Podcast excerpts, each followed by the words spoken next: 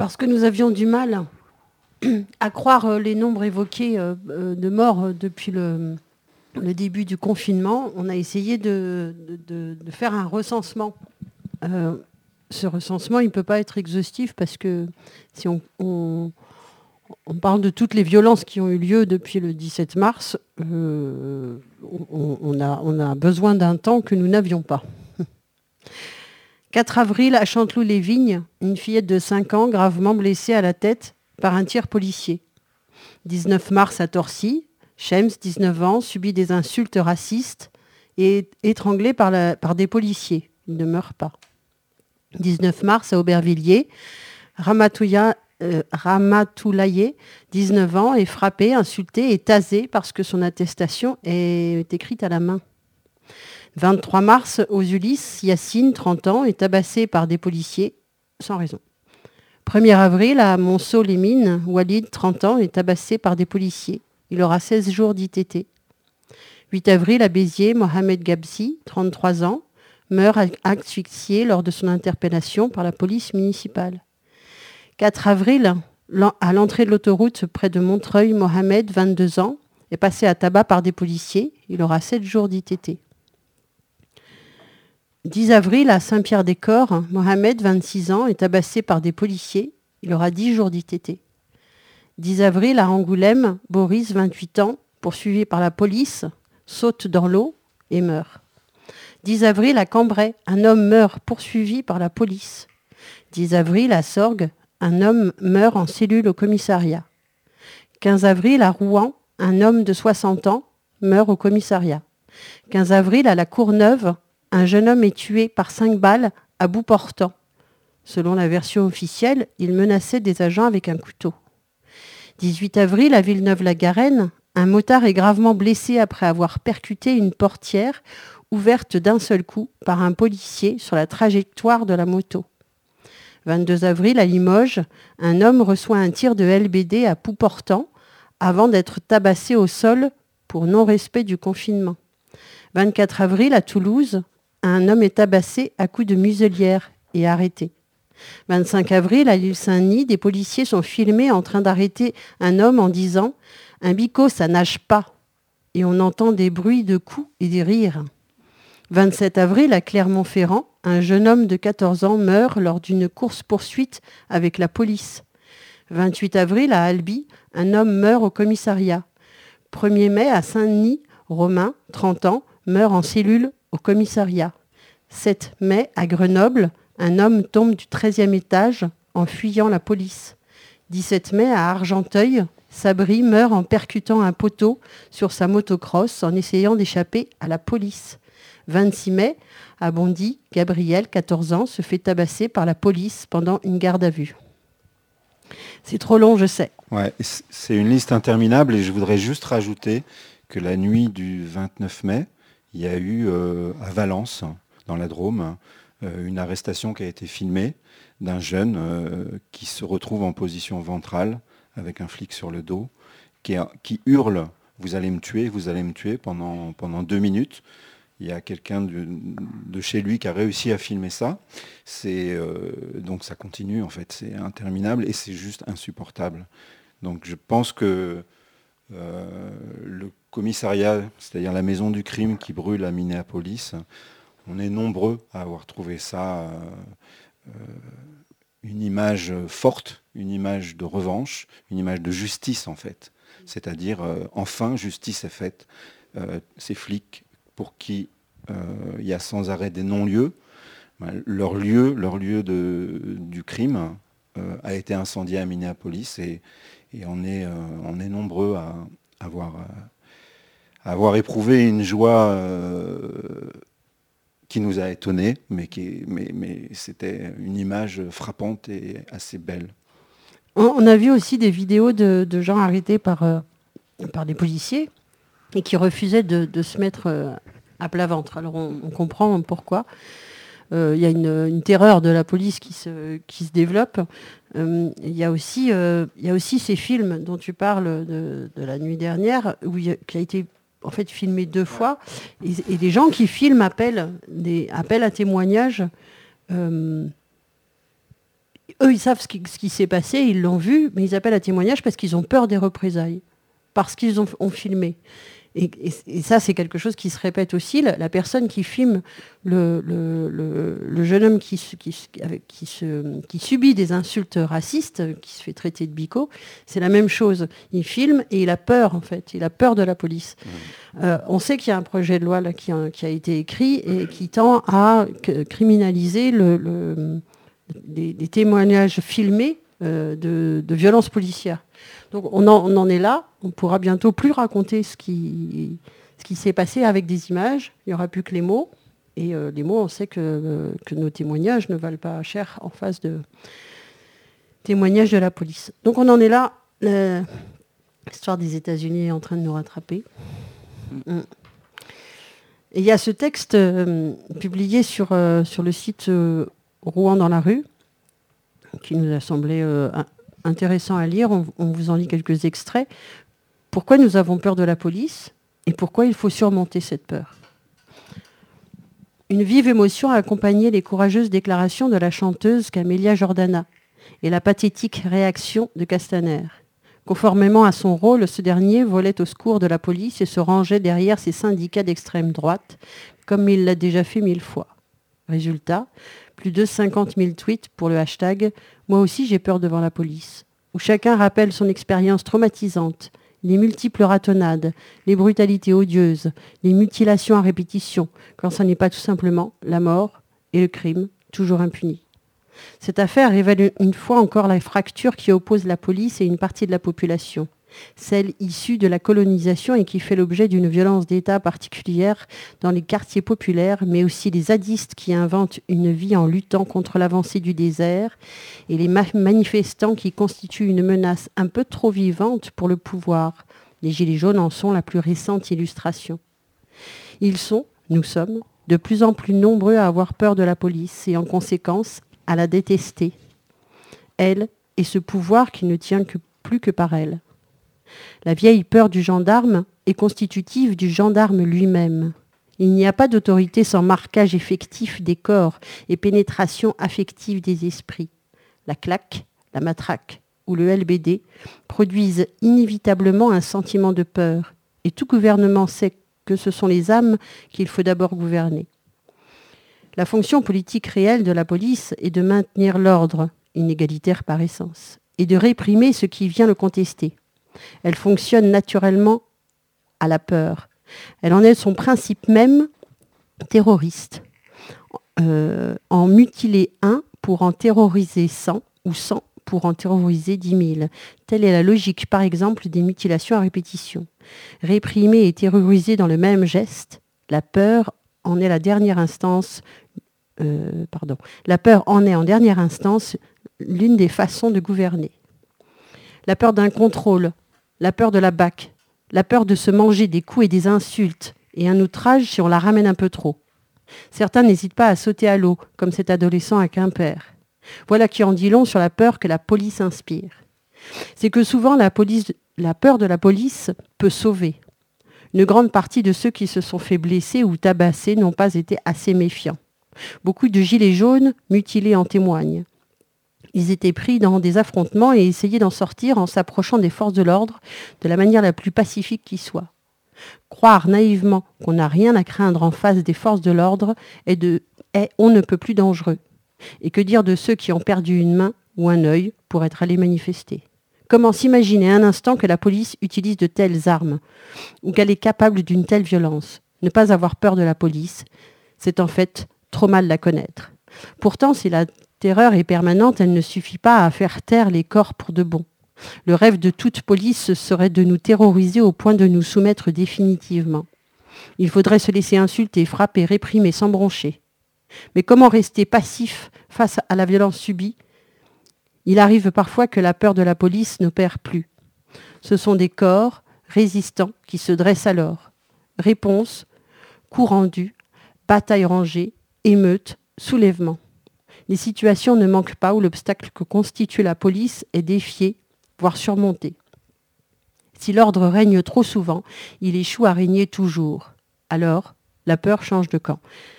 Moi, je l'attends encore ce moment, hein, parce que j'ai l'impression cas, euh, En tout cas, ici, l'heure est plutôt à la, sidération des corps.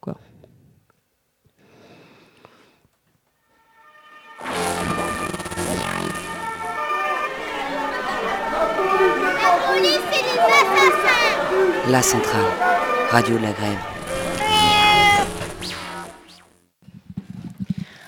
Rebonjour, nous revenons vers vous pour la chronique euh, Amérique latine, euh, là surtout le Chili, pour faire un petit parallèle euh, entre l'avant et l'après et aussi l'aujourd'hui.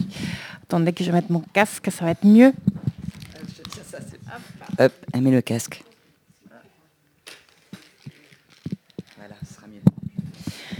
Oui, donc euh, Chili, aujourd'hui, au mois de, mai, les derniers jours du mois de mai, bah, ils sont eux sur la pente ascendante dans la crise du coronavirus. Donc une crise qui, commence, euh, un virus qui commence à apporter euh, des petits fruits des différentes euh, natures et euh, des gens qui disparaissent, des personnes vulnérables, bien sûr, vulnérables pas que par leur santé naturelle, par leur morphologie, par, euh, hygiène de vie, mais aussi importées par ce virus, par une extrême inégalité sociale, culturelle et inégalité de tout type. Alors aujourd'hui, on a quelqu'un qui est venu sur notre plateau pour la première fois.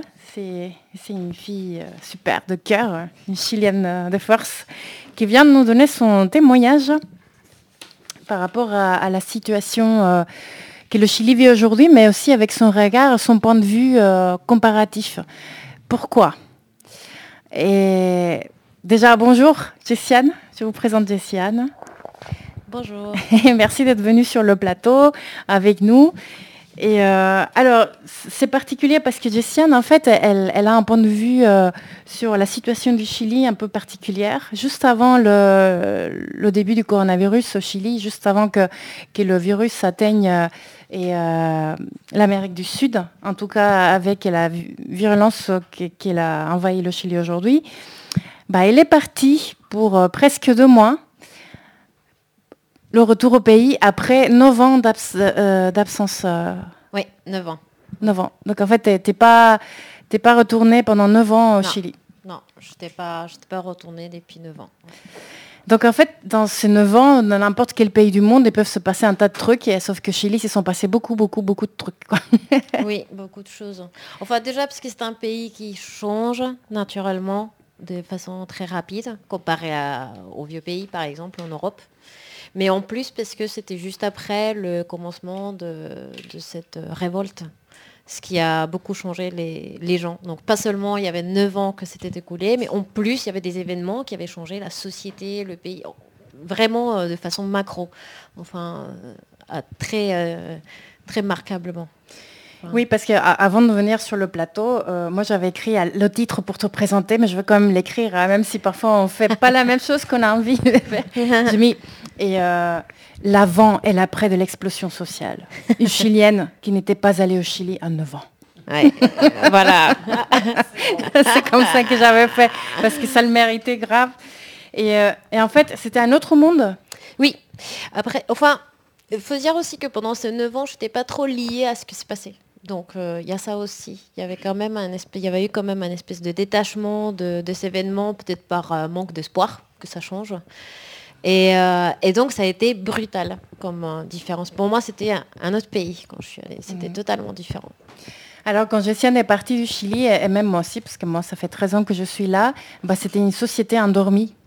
Oui. Totalement. Et donc, ce que tu as vu, toi, moi, ça m'intéresse de savoir parce que moi. C'est ça, on était totalement oppressés. Bon, tu, tu l'as connu, tu sais de quoi oui. je Mais bon, si, on était totalement oppressés. En fait, on était euh, esclaves d'un travail qui ne pas assez pour vivre, euh, où il fallait t'endetter, où tout était un business. La santé était un business, euh, les ressources naturelles, c'est un business, les relations sociales, c'est un business, l'éducation, absolument tout. Ce qui fait que. Hum, je pense que nous, on était un peu comme des zombies, parce qu'on était pris par tous les bouts. Quelque part, euh, notre vie était contrôlée par tous les bouts d'une façon hyper, euh, macabre au final. Et donc, nous, je pense qu'on fait partie de cette, de cette génération, cette groupe d'exiliés systémiques. Enfin, nous, on n'était pas prêts à vivre comme ça, tout simplement parce qu'on ne pouvait pas. On n'aurait pas pu supporter, on aurait fini euh, dans des conditions pitoyables et absolument pas adaptées à cette société. Donc je pense que... Euh, bah, bon, c'est déjà ça qui nous a fait partir je crois. Euh, et, donc voir que ça change, même si sur le papier c'est toujours la même, euh, la même histoire. Hein. Les choses n'ont pas vraiment changé ou pas profondément. La structure est la même. Par contre, il y a cette euh, révolte qui fait qu'on a envie que ça change et qu'on en a marre. Et ça, ça a changé les esprits, ça a changé les relations sociales. Et c'est ça en fait qui, que je trouvais les plus forts en allant là-bas. Tu vois, on, disait avant, on disait souvent, bah, bah c'est comme ça bah, c'est comme ça. À chaque fois qu'on parlait des injustices, c'est tout sur bon, bon bah, c'est comme ça. Maintenant, tu l'entends plus. Ça, tu l'entends plus. Ça a changé. Tu, voulais poser une question, Anaïs? Non? Ben, ben, Justement, en fait, qu'est-ce qui t'a frappé C'est comme ça, euh, ça en fait partie peut-être, euh, dans la verbalisation des gens, de ce qu'ils disent ou ce qu'ils disent pas. Qu'est-ce qui t'a frappé quand tu es arrivé là-bas? Janvier de 2020 Décembre. Décembre 2020, Tiziane arrive. je, suis en avance dans le temps. Hein. je viens du futur. C'est pas grave. Et euh, bon, ce qui m'a frappé en premier, c'était euh, les relations sociales. Et euh, par exemple, euh, tu montes dans le bus, on donne la, la place euh, à, aux gens de troisième âge, enfin des personnes âgées, très facilement. une petite vieille qui va traverser la route, un jeune de 20 ans, il peut revenir en arrière pour lui aider avec son sac ou l'accompagner, lui donner, lui donner le bras. ce qui m'avait frappé beaucoup, c'était ça, ne plus entendre le bah bon bah c'est comme ça. Ça, c'était fini et ça, pour moi, c'était frappant. Et encore une autre chose dont je suis fière, c'était comme ça, le féminisme a pris une place, mais c'est un truc de dingue, c'est pas le même pays. Avant, tu marchais dans la rue et n'importe que tu étais une bonasse ou pas, tu te faisais mais tout le temps embêter. Et c'était tu sais, des bisous, des trucs dégueulasses même, partout, même, les euh, flics, même, enfin, n'importe qui. Et c'était vraiment institutionnel et c'était genre presque, il fallait être contente parce que ça veut dire que tu es belle. Alors que maintenant, je, dans deux mois, une seule fois, j'ai vu quelqu'un qui a osé me dire bonjour. Et c'est tout. Genre, la différence. mais là, je suis moche ou quoi, ah non, mais il y a un truc comme ça qui arrive et tu vois une bande des filles qui sortent et qui, qui sautent dessus. Enfin, c'est, on, le, on le tolère plus. Et ça, ça m'avait marqué. Les femmes, elles ont pris une espèce de force là euh, qui est remarquable. Donc en fait, ça veut dire qu'il y a une peur qui s'est installée quelque part de, de, la femme qui va se défendre, qui va dire bah non, tu viens pas m'agresser comme ça. Oui, il y a une peur, je sais pas si. Il y, a du respect aussi, je pense qu'il y a énormément de mhm. respect, peut-être pas, pas naturellement parce que euh, parce qu'on respecte du jour au lendemain les femmes, mais plutôt parce qu'elles ont pris une place, elles ne se laissent plus faire. Et donc en fait, on les respecte parce qu'elles, comme tu dis, elles, elles affichent une espèce de force et de conviction qui, qui est assez frappante. Ça, imagine, là parmi le, corona, les gens, ils sont pas, ils sont pas à manger. il y a des cantines populaires qui se font dans tous les quartiers. Et eh bien, il y a un groupe de filles qui ont sorti pour dire non, mais c'est quoi cette histoire des, des boîtes alimentaires ou des boîtes, euh, tu sais, qui, dans le gouvernement, c'est une boîte de vraiment un truc minable, hein. il n'y a rien dedans. Mais elle disait, mais il n'y a même pas des serviettes hygiéniques. Et tu imagines, il y a eu toute une histoire comme quoi, pourquoi on n'a pas pensé à nous? Pourquoi on n'a pas pensé à ça, par exemple? Donc en fait, tu le vois dans toutes les sphères de, la société. Mais, ça, c'est un exemple, mais pour dire, bon, au milieu de la pandémie, il y a quand même une revendication haut. On n'oublie pas. Tu vois? Non, c'est dingue. On avait parlé aussi du réapprentissage social. Et en fait, D'après ce que j'ai compris, j'étais l'année dernière, euh, moi aussi au Chili, à mon début d'année, c'était bien avant la Révolution.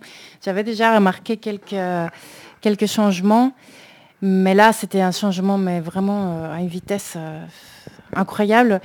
Tu me disais que les gens, la société en général, et même le collectif, il y avait des réapprentissages des choses qu'ils avaient oubliées après que, que Pinochet a installé sa, dictature, après que, les mœurs tournaient autour du capitalisme, que l'individualisme s'était installé aussi.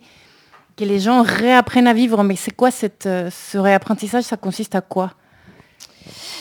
Je pense qu'on a, pendant des, décennies, on a perdu petit à petit, et par force, hein, parce que ça a été fait exprès, et euh, toutes les mobilisations, euh, mobilisations aux, secteurs sociaux, tu vois, des syndicats, euh, des groupes des droits de l'homme, des, des groupes des voisins des quartiers X ou Y qui font des choses, tout ça avait été totalement désamorcé.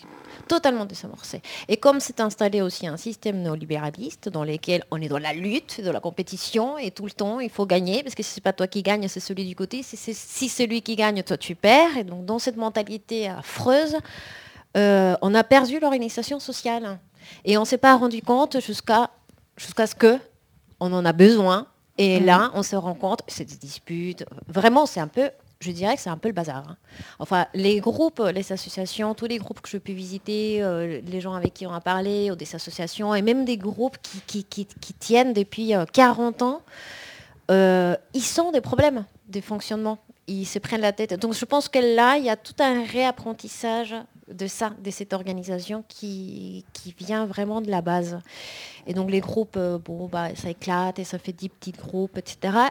Bon, moi je suis assez optimiste, je me dis que c'est un apprentissage, on ne peut pas l'avoir en six mois et que ça fait partie du processus enfin, euh, qu'il faut pour arriver à ah, quelque chose de plus euh, important. Voilà, avant la dictature, il y, avait, il y avait une solidarité qui existait. Ah ben oui, il y avait un, euh, mouvement social les, énorme. Les gens vivaient, les quartiers c'était vivant. Mais après ça, c'était vraiment une rupture avec la société, c'était la peur. De toute façon, c'est le, le, du choc. Hein, le, ben oui, 20 ans de dictature. Et, donc, euh, juste pour, la métaphore, en fait, euh, il y a même un dessin animé sur ça. Et nous, on utilise une phrase qui s'appelle acerruchar el piso. C'est-à-dire que c'est scier le sol. C'est-à-dire que toi, tu es dans ton sol, en parquet. Toi, tu es dans ton sol, euh, sur un parquet, tu es dans ton sol. Il y a quelqu'un qui est sous le parquet, peut-être l'étage en dessous, qui prend une scie et qui, et qui scie un, rond autour de toi et comme ça, tu tombes. Et donc ça, c'est une phrase en fait qui une expression. C'est une expression qu'on utilise tout, tout, le temps pour dire que que quelqu'un t'a fait la peau pour qu'il puisse avancer, bah, il, il, a, il, a, il t'empêche d'avancer, il, il, te fait tomber. quoi. Donc ciel, le sol. Euh, et donc c'est une, expression qui. C'est très parlant, hein, parce que c'est très très parlant, très, commun dans, notre langue. Et c'est pas la seule expression qu'on a sur ça, hein, mais c'est vrai qu'on a plein. Et c'est, ben oui, c'est la loi du plus fort en fait. Quelque part, c'est, euh, tu toujours, essaies toujours d'être gagnant. C'est pas toi qui gagne, c'est quelqu'un d'autre. Toi tu perds, et du coup c'est une espèce de, compétition. Euh. Mais bon, ça, ça change, par exemple. Là, on arrive à avoir de la collaboration, beaucoup plus. Même si des fois, ça ne marche pas, et si on se prend la tête, etc. au moins, on essaie. Et dans ce temps de coronavirus, alors est-ce que cette solidarité a en, plus de se manifester avec les soupes populaires? C'est pas que des soupes, hein, c'est plein de petits repas chiliens. Ah, je suis sûre que vous aimeriez goûter.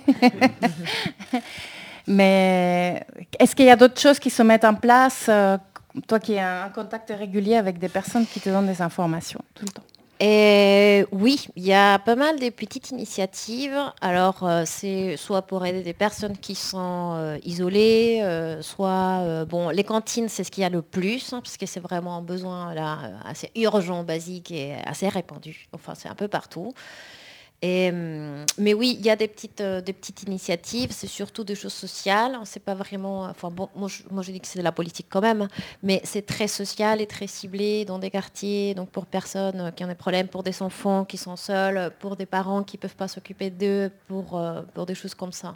Tu vois, vraiment pour les, pour le, pour les plus près, pour les plus près, pour organiser la vie. Euh, bah, comme on peut, sans aide, et sans travail, euh, et sans rien, et, avec quelqu'un qui est malade, par exemple, etc. Donc c'est très euh, local, euh, territorial et, basique, mais oui, ça se voit beaucoup. Et autogéré, en fait. Et totalement autogéré. Totalement autogéré. Totalement autogéré. Tout. Ouais. Comme quoi ça marche. Ça, marche super bien, oui. Et, en fait, tout à l'heure, on parlait avec Jessiane, on se disait, mais Ok, le coronavirus, c'est un drame, c'est un drame qui révèle d'autres drames, mais qui aussi révèle des aptitudes, des compétences et qui, et qui, et qui crée du lien. Et dans ce lien-là, c'est comme si on comparait en fait euh, ce qui provoque le virus et euh, un chemin, une route qui a été défrayé pour construire une route. En fait, là, ce qui se passe au Chili en ce moment, avec cette solidarité qui s'installe, c'est des petits chemins qui sont en train de se faire de se consolider, de se créer, de s'expérimenter, parce que le jour où le coronavirus s'arrêtera, en tout cas, je suis une utopiste, je suis désolée, mais je le pense, ces petites routes, elles sont en train de se créer, et que le jour où il va falloir vraiment réagir, bah, elles seront créées, ces routes-là.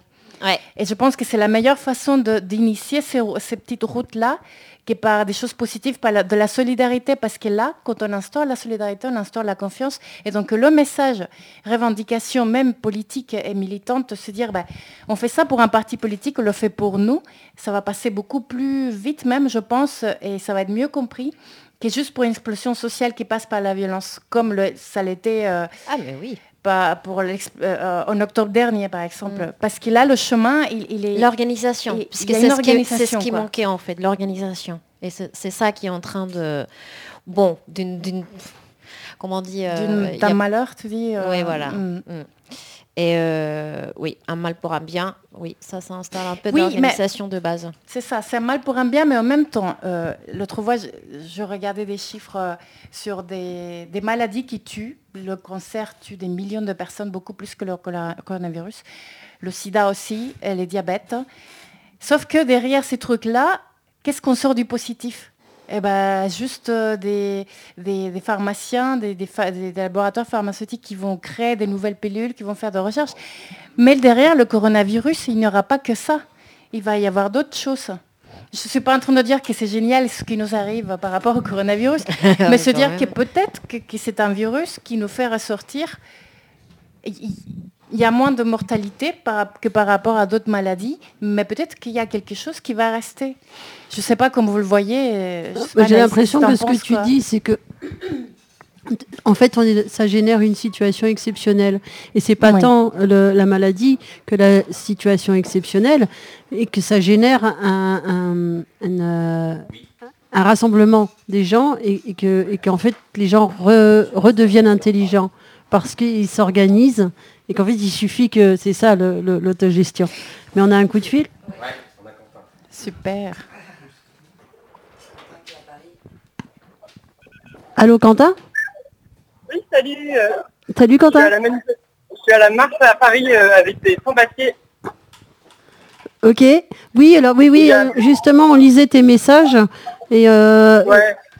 je, préfère que tu, tu nous racontes toi-même. Où est-ce que tu en es, toi? Là, on vient de quitter la place de la République euh, avec les forces de l'ordre derrière.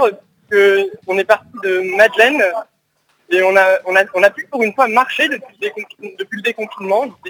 C'est déjà une bonne chose, même s'il y a eu beaucoup de lacrymos aujourd'hui. Euh, je pense qu'on n'avait plus vraiment l'habitude, puisque ces dernières semaines, c'était beaucoup plus des amendes que, de la lacrymo et l'usage de la force qui étaient utilisés par les forces de l'ordre.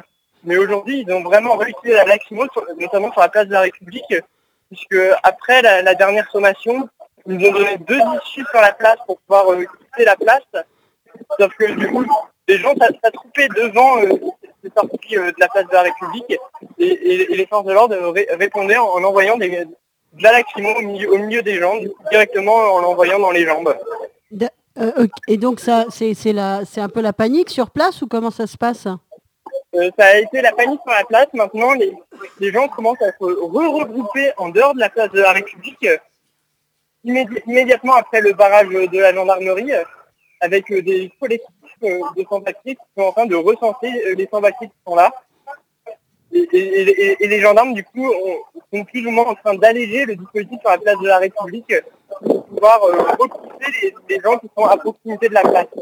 Et vous t'estimes un peu le nombre, votre nombre à combien à peu près? Si tu arrives à estimer. Il y a eu entre 1000 et 2000 personnes aujourd'hui euh, à la marche. Entre 1000 et 2000 bah, Ouais, largement 1000 et 2000, ouais. Ah, c'est pas mal. Sur, les, sur les rues, même sur des gros boulevards, on n'arrivait pas véritablement par endroit à voir euh, l'arrière du cortège. Ah, génial Ça revient, ça y est, ouais. Et, point de vue arrestation, est-ce que, est que tu as des, nouvelles? Comment? Arrestation, des arrestations par euh, la police? Euh, Apparemment, il y en a eu quelques-unes au départ à Madeleine. puisqu'il y avait des contrôles aux faciès à la sortie de la station de métro, où en gros, moi je suis blanc, donc je sors de la station sans même un contrôle d'identité, alors que des personnes... On t'entend pas très bien, Quentin. Là, vous m'entendez mieux? Ouais.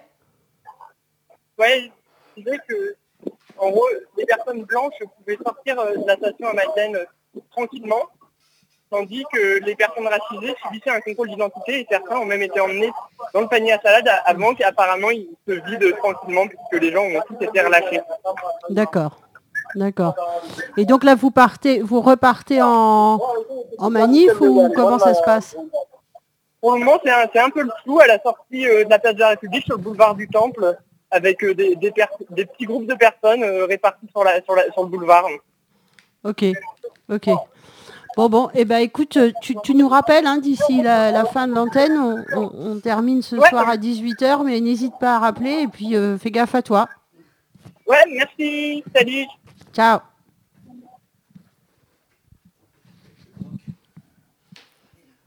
Oui. Euh, oui. Alors, donc on, revient sur le Chili. 2000 bah, personnes, c'est impressionnant. 2000 hein. 2000 personnes. Euh, c'est chouette. C'est chouette, hein. franchement. Hein. Est-ce que est-ce qu'on enchaîne sur le documentaire Oui, on peut enchaîner sur un documentaire. Alors, on a on a ce documentaire euh, Chili Desperto qui est fait par Mélène Fanouillère. comme sous-titre quand un peuple revendique son droit de vivre en paix et qui retrace cette révolte qui commence le 18 octobre 2019 avec l'estallido, qui veut dire explosion, et cette révolte qui se meut assez rapidement dans ce qu'ils appellent sur place le début d'une révolution.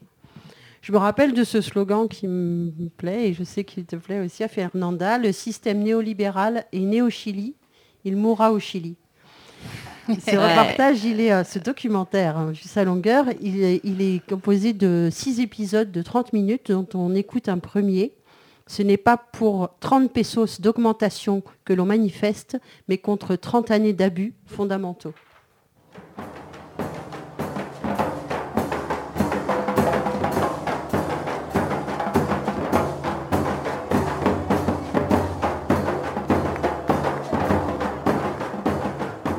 la fin de l'année 2019 a été marquée par une vague de soulèvements populaires dans de nombreux pays. Le Chili est l'un d'eux.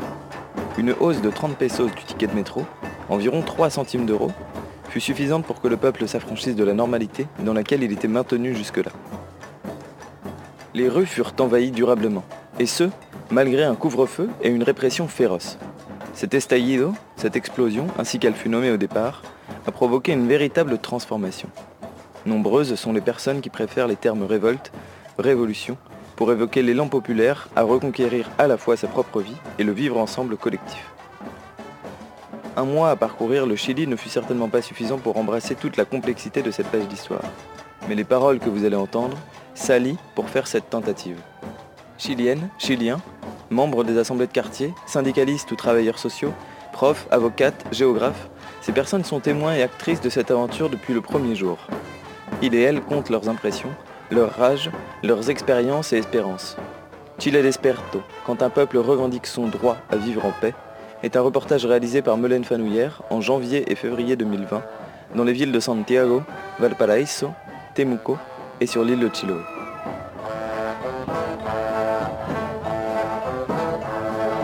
Épisode 1. No fueron 30 pesos, fueron 30 años.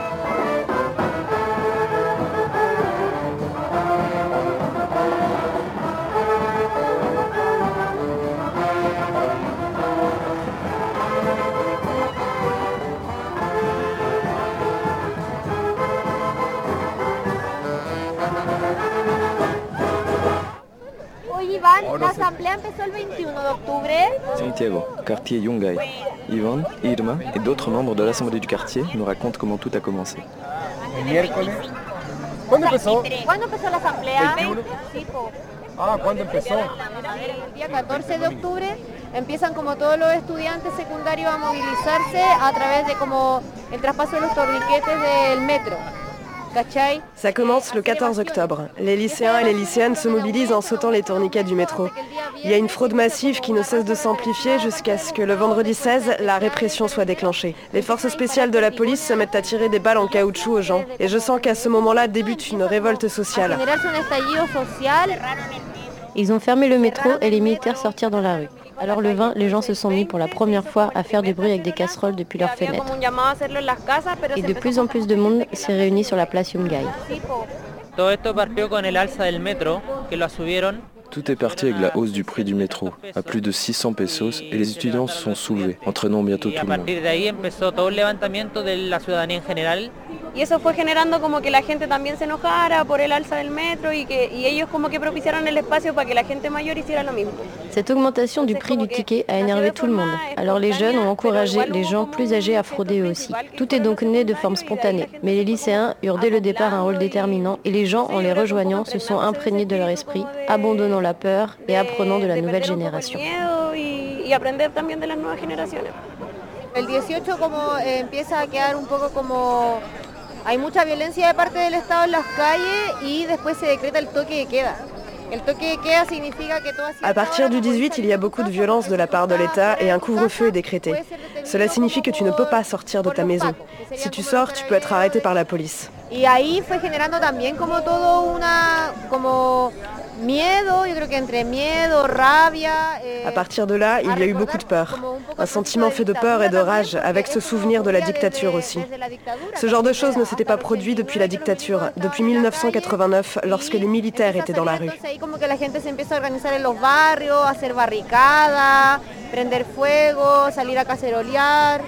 À partir de là, les gens commencent à s'organiser dans les quartiers, à construire des barricades, à allumer des feux, à faire du boucan avec des casseroles pendant le couvre-feu. Il y a toujours beaucoup de fraude dans le métro et cela donne lieu à des pillages dans beaucoup de magasins, parfois particuliers, mais surtout des supermarchés des pharmacies. Il faut voir cela comme une réponse au vol que nous subissons au Chili de la part des entreprises multinationales, en termes de ressources naturelles, de santé, d'éducation, et etc. Eh, la salud, educación, etcétera, etcétera.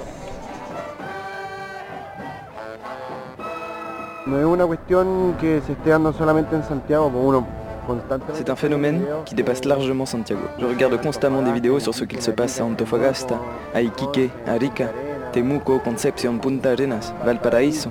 Están organizados de la, de la misma manera y se están dando también lo, los mismos focos de violencia. Ils sont organisés de la même manière et ils font face à la même violence, qui a à voir avec la répression, qui réprime jusqu'au droit de réunion que nous avons en tant que citoyens.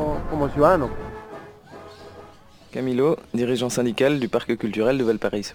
Valparaíso está ya el día 19 eh, con una gran manifestación en el centro de la ciudad, muy espontánea. À Valparaiso, une grande manifestation s'est déroulée dès le 19 octobre, de manière très spontanée, avec beaucoup de groupes d'action directe. Se colaron también como un montón de, de situaciones de saqueo. Ce jour-là, on a vu de nombreux pillages de supermarchés dirigés contre la grande distribution internationale. La noche. Cette grande manifestation s'est poursuivie toute la nuit et jusqu'au dimanche. Et ça a duré comme ça un mois, un mois et demi, quasiment deux mois.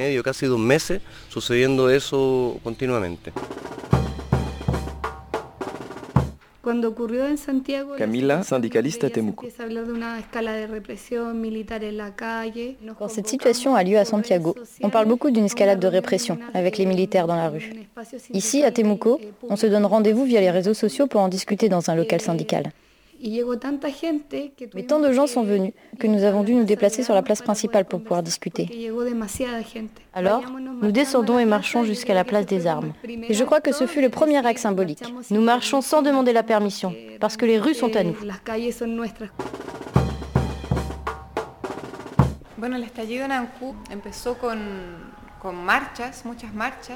Gabriela, depuis la Maison de la Culture occupée à Ancud, Chiloé.